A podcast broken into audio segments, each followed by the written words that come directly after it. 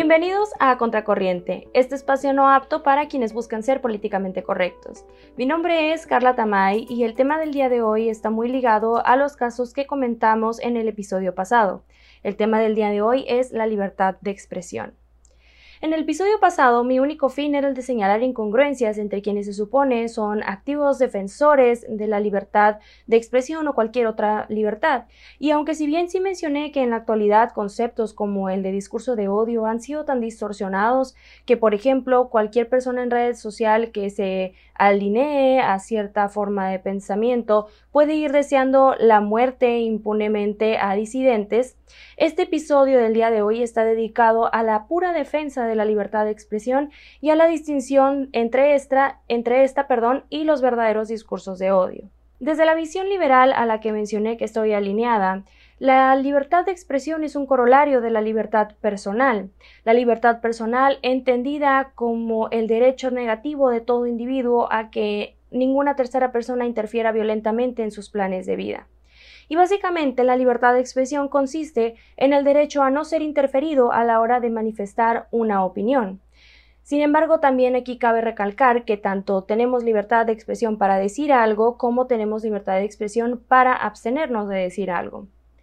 En este sentido, eh, al igual que la libertad personal, hacer un corolario de esta, la libertad de expresión, es un derecho negativo, entendido como el derecho en el que simplemente alguien se tiene que abstener de hacer algo para que tú puedas hacer uso de ese derecho, diferenciándose así de los derechos positivos, en el que para que tú puedas hacer algo, eh, para que tú puedas tener ese derecho, alguien tiene que hacer algo.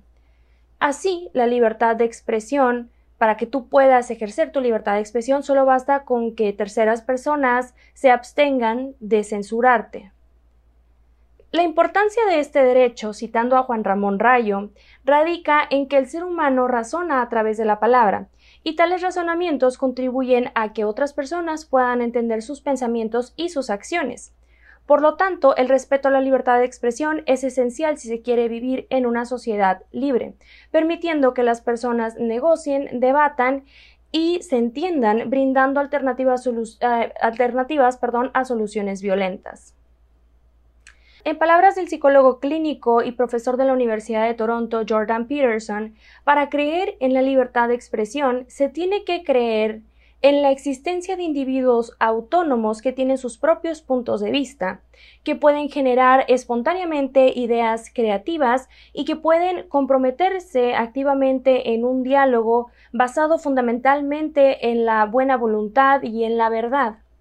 A su vez, se debe creer que esos individuos autónomos pueden intercambiar sus opiniones y que pueden llegar a acuerdos mediante la negociación. Sin embargo, muchos intelectuales alrededor del mundo en los últimos años han señalado que la libertad de expresión cada vez corre más peligro, que cada vez está siendo más coartada. Entonces, ante esto tendríamos que preguntarnos por qué esto está ocurriendo y qué argumentos justifican hoy en día la censura de ciertas expresiones. Hay varios argumentos en la actualidad que buscan justificar la censura o la persecución mediática a personas que ejerciendo su libertad de expresión hacen señalamientos que son considerados políticamente incorrectos. Uno de ellos eh, que justifica la censura puede ser que sea porque estos, eh, estas expresiones son potencialmente ofensivas. Sin embargo, que una expresión sea potencialmente ofensiva no quiere decir que sea ofensiva per se, sino que depende de la subjetividad de la persona que la escuche.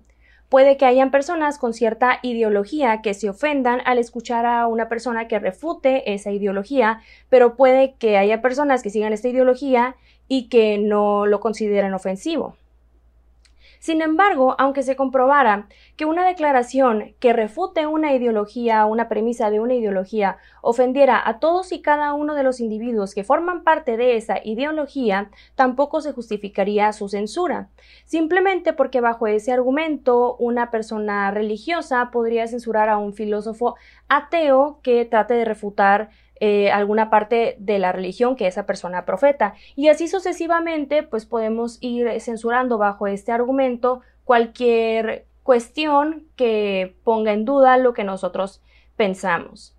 Lo que al mismo tiempo no genera una convivencia social sana, porque nadie podría decir absolutamente nada. todo lo que toca el terreno del debate es potencialmente ofensivo. Lo peligroso de esta idea de censurar todo lo potencialmente ofensivo radica en esto último que acabo de decir, y es que todo es potencialmente ofensivo. Sin embargo, es en el debate en donde la censura no debe tener cabida, puesto que se supone que el fin del debate es la búsqueda de la verdad. Y cité en el episodio pasado el libro de Axel Kaiser, que es este director ejecutivo de la Fundación para el Progreso, un think tank en Chile de filosofía liberal. Y esta persona escribió el libro La Neoinquisición, Censura, Persecución y Decadencia Cultural en el siglo XXI. Y creo, la verdad, que este va a ser el libro más citado, por lo menos en los próximos, en los próximos episodios, puesto que refleja muy bien la defensa pura de la libertad de expresión y la búsqueda de la verdad. En fin, uno de los muchos casos que pone como ejemplo este autor es el de James Damore un ingeniero con máster en biología que trabajaba en 2017 para Google y que en ese año escribió un memorando en el que además de señalar que la cultura de esta empresa estaba bajo el efecto de una cámara de eco, es decir, en este efecto en el que las ideas preconcebidas que uno tiene se transmiten y se repiten, mientras que al mismo tiempo va censurando opiniones disidentes, Damur también explicaba que las disparidades en la representación de hombres y mujeres en la empresa, es decir, que hayan más hombres que mujeres en dicha empresa se podrían explicar en una buena parte por diferencias biológicas que son verificables en todas las culturas. Y en este memorando pues también puso todas sus referencias y es un memorando completamente científico. De este modo, el ingeniero también argumentaba que en promedio las mujeres tendemos a interesarnos más en la atención de personas que en la sistematización, es decir, en la manipulación de objetos y que esto podría explicar pues la falta de mujeres en dicha empresa. Este, en este documento, Damore también denunciaba que las acciones afirmativas, es decir, esta cuestión de cuotas en el que debes tener 50% de mujeres, 50% de hombres, o cualquier acción eh, de este tipo, forman parte de una discriminación institucional que para esta persona son injustas, divisivas y malas para los negocios. Pero además de señalar lo que él consideraba que eran acciones injustas y discriminatorias, eh, él también proponía, eh, él también hizo propuestas no discriminatorias para reducir esta disparidad en la representación. Y al ser contrario a la vez al discurso políticamente correcto, Damore ese mismo año fue despedido de la empresa y así su discurso fue censurado de la empresa en la que pues, él trabajaba. Y precisamente porque todo lo que toca el terreno del debate es potencialmente ofensivo, si se continúa con esta línea de censura, simplemente el debate dejaría de existir y por lo tanto nos alejaría de la búsqueda de la verdad. Por ejemplo, si queremos saber en este caso por qué las mujeres no estamos tan interesadas en ciertas cosas, eh, Damur podría en este memo explicarnos ah, de alguna forma cómo funciona esta situación, pero al censurarlo porque creemos que es misógino o machista o este, no sé, que continúa con estereotipos misóginos, pues nos alejamos también de la verdad. Y regresando también al caso de Jordan Peterson, poniéndolo de ejemplo, para la importancia de la libertad de expresión en el debate, en una entrevista de la periodista Katie Newman al psicólogo, la conductora se dirigió al autor en varias ocasiones de forma hostil e incluso llegó a malinterpretar, a distorsionar todas y cada una de las respuestas que esta persona le brindaba a sus preguntas. Y cuando llegó el turno de hablar de la libertad de expresión, la comunicóloga, siguiendo esta línea de pensamiento, le dijo que la libertad de expresión no debía cubrir expresiones potencialmente ofensivas. Utilizando la lógica de Newman, Jordan Peterson le contestó que ella misma lo había desafiado de manera bastante incómoda durante toda la entrevista, pero que al contrario de tratar de censurarla, Jordan festejaba que ella pudiera hacer eso porque pues eso mismo forma parte de la libertad de expresión. You cited freedom of speech in that. Why should your right to freedom of speech trump a trans person's right not to be offended? because in order to be able to think, you have to risk being offensive. I mean, look at the conversation we're having right now. You know, like you're certainly willing to risk offending me in the pursuit of truth. Why should you have the right to do that? It's been rather uncomfortable. Well, I'm, I'm very glad I put you on the spot. Well, I'm very glad that I've no, but you get my, my point. You get my point. It's like you're, you're doing what you should do, which is digging a bit to see what the hell's going on. So and do that is you- what you should do. But you're you exercising think- your freedom of speech to certainly risk offending me. And that's fine. I think more power to you as far as I'm concerned. Y es que estar en un debate es en sí mismo una forma de ponerte en una situación vulnerable a sentirte ofen- ofendido. Pero es en el debate en donde debes hacer uso de tu inteligencia y tu madurez de pensamiento para brindar argumentos que no se conviertan en falacias ad hominem, es decir, que ataquen a tu oponente, y recibir también los argumentos como refutaciones a tu idea y no necesariamente como dañinas hacia tu persona. De este modo, la censura para proteger a ciertos colectivos de ser ofendidos limita su, pensamiento humano y le prohíbe poner a prueba su madurez intelectual. Y esto es lo que considero más ofensivo de todos, porque esta línea de pensamiento también nos lleva a la idea de lo del mansplaining, ¿no? Que alguna vez he tratado en mi Instagram. Porque bajo esta visión, más allá de verse eh, el hecho de que un hombre le explique algo a una mujer, más allá de verse como una manifestación de la expresión y del debate, se trata meramente para esta visión una, de una persona que pertenece a cierto colectivo tratando sistemáticamente de ejercer su poder contra la otra persona que pertenece a otro colectivo. Y al mismo tiempo esto nos perjudica como mujeres porque hace que se piense que no tenemos la madurez intelectual de debatir iguales reglas con otro individuo y me atrevería a decir incluso que esto limita nuestro pensamiento al promover ideas victimistas de que nadie puede contradecirnos como mujer. Entonces, ¿dónde queda nuestra independencia? ¿Dónde queda nuestra madurez para continuar un debate con cualquier persona que pertenezca a cualquier colectivo?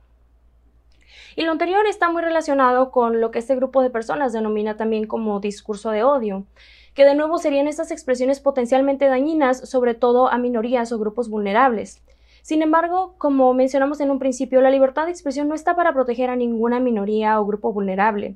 Está para, como dije, buscar soluciones alternativas a la violencia y la libertad de expresión en el debate está sobre todo para la búsqueda de la verdad. Sobre lo que hoy se denomina como discurso de odio, también he tenido la oportunidad de hablar en algún video, basándome en algunas publicaciones que he visto en Facebook, en Twitter o en cualquier otra red social. En Instagram también hay mucho, eh, mucho contenido sobre esto. Y una de las publicaciones hablaba precisamente de que si un mensaje es racista, homofóbico, transfóbico, misógino, etc., no es libertad de expresión, sino que son discursos de odio.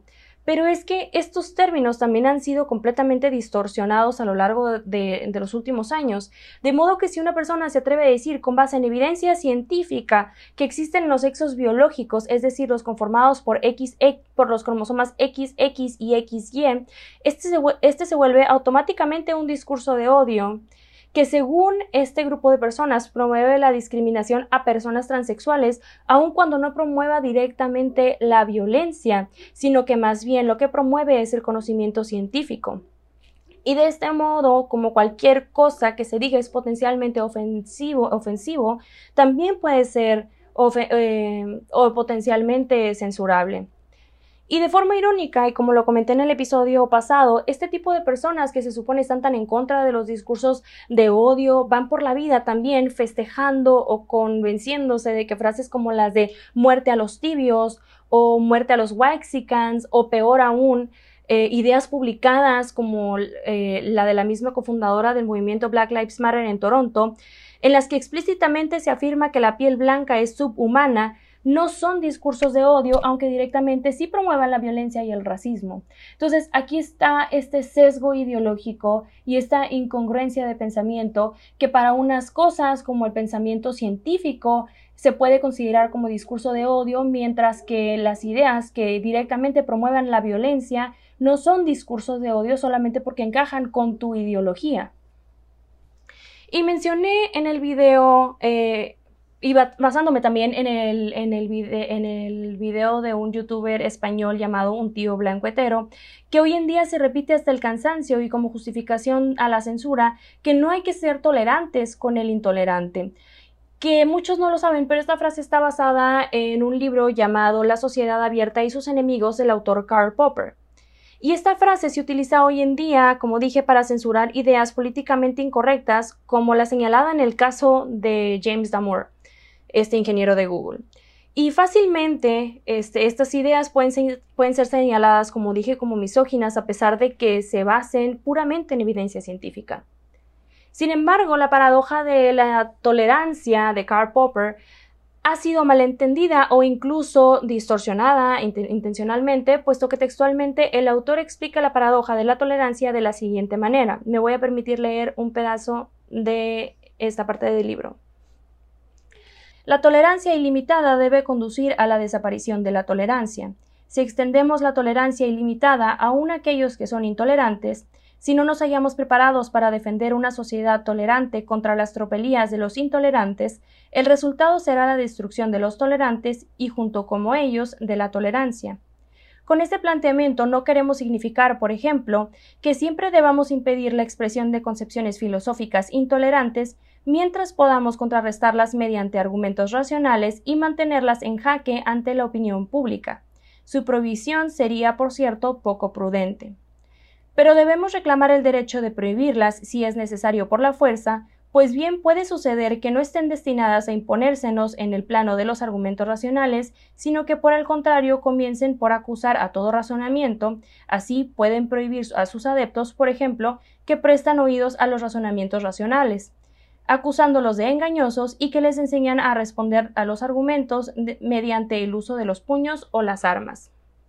Es decir, para Karl Popper, el intolerante no es aquel que mediante argumentos racionales intenta brindar un punto de vista sobre determinado tema, sino que es aquel que en lugar de la razón utiliza la violencia para imponer su forma de pensar. Por tanto, no podríamos en primera instancia censurar las ideas que son contrarias a nuestra forma de pensar, sino que de nuevo la forma ideal de contrarrestarlas sería refutándolas mediante el razonamiento y el debate de ideas. Otro argumento que se utiliza para censurar y que de hecho me lo han llegado a comentar en cierta publicación en Twitter es que si eres un hombre blanco heterosexual privilegiado no deberías estar opinando sobre temas que jamás vas a entender porque como nunca te han pasado o no te van a pasar, pues lo vas a hacer menos. Y esta idea proviene, sin que muchos lo sepan, de un movimiento filosófico llamado posmodernismo, en el que se niega la existencia de una verdad absoluta y en cambio se señala que existen múltiples verdades. Así, por ejemplo, tendrías la verdad de ser mujer, la verdad de ser hombre, la, la verdad de ser mujer afroamericana, mujer mexicana, mujer latina, etc. Por lo tanto, si un científico coincide con que es un hombre blanco, heterosexual, que lleva a cabo una investigación sobre violencia en la pareja y encuentra que más que del machismo este fenómeno tiene otras explicaciones, los posmodernistas podrían echar por la borda todo el trabajo, aun cuando se muestre evidencia empírica, solo porque quien lo hizo es un hombre blanco heterosexual que no conoce la verdad de ser mujer maltratada. Y de nuevo, bajo este argumento se pueden censurar trabajos científicos que nos alejan del debate y del conocimiento de la realidad. Como mencioné en el episodio, en el primer episodio de esta temporada, reconozco que no tengo todo el conocimiento sobre todos los temas. Y aunque he estudiado el posmodernismo, la verdad ha sido un estudio muy quizá muy generalizado, no me he adentrado tanto en el tema, así que si alguien gusta conocer un poco más de este movimiento, además de recomendar el libro de Axel Kaiser, recomiendo buscar conferencias de Jordan Peterson. Son muy largas, pero por lo menos a mí sí me han ayudado a entender un poco más todo este fenómeno. En otro punto, muchas personas pueden argumentar, como varios ya también lo han hecho públicamente mediante sus redes sociales, que la libertad de expresión solo te protege de que el Estado no te censure porque no estás de acuerdo con el, eh, político, el, partido político gobernante o cualquier cosa que tenga que ver directamente con la política. Y aunque esto sea verdad, no significa que sea 100% verdad. Es decir, sí es verdad que la libertad de expresión te protege de que el Estado te censure, pero también te protege de personas que quieren imponer una sola línea de pensamiento. Y esto también lo podemos ver muy claro en lo que pasa en las universidades de Estados Unidos, eh, en donde se ha ido perdiendo el respeto por la libertad de expresión. Por ejemplo, hay maestros de cierta ideología que son un poco más de derecha o poco más al centro, que han sido despedidos de sus puestos e incluso se le han revocado invitaciones a dar pláticas sobre temas incómodos. Y es increíble porque también se alejan de la idea principal de la universidad, en donde esta institución no está para proteger a su alumnado, sino más bien está para enfrentarlos a ideas incómodas y que ellos también se, se puedan formar su propio criterio. Y pues no nos vayamos muy lejos, ¿no? Hace aproximadamente cuatro meses aquí en Mexicali, en, eh, CETIS Universidad, una de las universidades más caras de la ciudad y me atrevería a decir que la más prestigiosa, una activista provida de nombre Sarah Winter dio una conferencia que fue extremadamente incómoda para las feministas de izquierda estudiantes de esta institución llegando incluso a mandarse correos de estas pidiendo a la institución que ya nos invitara a personas de esta ideología. Y aunque yo no estoy de acuerdo con lo que Sarah Winter ha mencionado, porque pues obviamente tuve que hacer una pequeña investigación para hablar de esto, sí soy consciente de nuevo que la libertad de expresión está para todos, sin distinción ni siquiera de la ideología, y que las universidades, como dije, no están para proteger a los alumnados, sino que están para que te enfrentes a las ideas que son contrarias a ti. Y eh, varias personas me estuvieron diciendo que esta mujer estuvo brindando datos erróneos. Si así fuera el caso, como individuos autónomos que son y que tienen libertad de expresión, en ese momento pudieron haber brindado otros datos. Pero también es curioso que estas personas que más estuvieron quejando, pues también tienen sus propias plataformas, que me atrevería a decir que no son pequeñas aquí en Mexicali y que día con día comparten su forma de pensar. Por lo tanto, no podrían hablar de un adoctrinamiento ni de una represión de ideología porque ellas mismas tienen esa capacidad de explicar lo que está pasando a su comunidad. Y yo no, tampoco estoy de acuerdo con la narrativa que veo todos los días en las redes sociales, pero yo no tengo la autoridad de censurar a personas que piensen diferente a mí. Por lo tanto, dentro del mercado de ideas que estamos todos, pues que exista la libre competencia, como dice Gloria Álvarez. Entonces, aquí estoy yo desde mi casa tratando de refutar todos estos argumentos que yo veo en redes sociales, de tratando de dar otra visión al mundo y que creo que esto pudo haberse dado en, esta universidad, puesto que si tanto estos estudiantes creen que se estaba dando una visión sesgada de lo que es el feminismo, pues ellos también tienen la libertad de invitar a alguna otra personalidad de su ideología y así esto también serviría para los estudiantes que incluso pueden ser afines a las ideas de Sarah Winter para escuchar otras ideas que para ellos son incómodas y así pues escuchando de aquí y de allá formarse su propio criterio. En fin, como dije, hay una razón filosófica por la cual todo esto, toda esta censura en las universidades y en las redes sociales está ocurriendo y ojalá en algún momento yo pudiera sentirme lo, lo suficientemente eh, educada para poder hablar de eso, sino como dije, pues ahí están las referencias, hay muchos videos que hablan sobre el postmodernismo, pero creo que la conclusión que puedo dejar para este episodio es que tenemos que aprender a respetar la libertad de expresión y que a menos que las ideas que se estén promoviendo directamente promuevan la violencia, como por ejemplo estas que cité de muerte a los tibios, eh, muerte a los privilegiados, e-, esos literalmente sí están promoviendo la violencia y esos no se pueden atacar mediante los argumentos. O sea, que una persona literalmente te desee la muerte no se puede este, debatir mediante argumentos. Pero si una persona dice, aunque su planteamiento sea para nosotros con nuestras ideas preconcebidas, pues algo ilógico, podemos entablar un debate. Pero es que esto también se está perdiendo. O sea, hemos pasado de vernos como individuos autónomos que tenemos libertad de expresión y que podemos entablar un diálogo eh, en conjunto y que nuestro fin sea la búsqueda de la verdad para pasar a vernos a individuos que pertenecemos a cierto colectivo y que si por ejemplo estoy hablando con una persona blanca entonces la otra persona blanca siempre me va a ganar porque tiene un poder sobre mi colectivo. Y esto nos está alejando cada vez más de la sociedad libre a la que pues se supone vivimos. Por lo pronto, pues hasta aquí voy a dejar el episodio de hoy, espero les haya gustado. Ya saben que para quienes nos escuchan en Spotify o Apple Podcast pueden encontrar el video de este podcast en mi Instagram arroba catamayache. Hasta la próxima.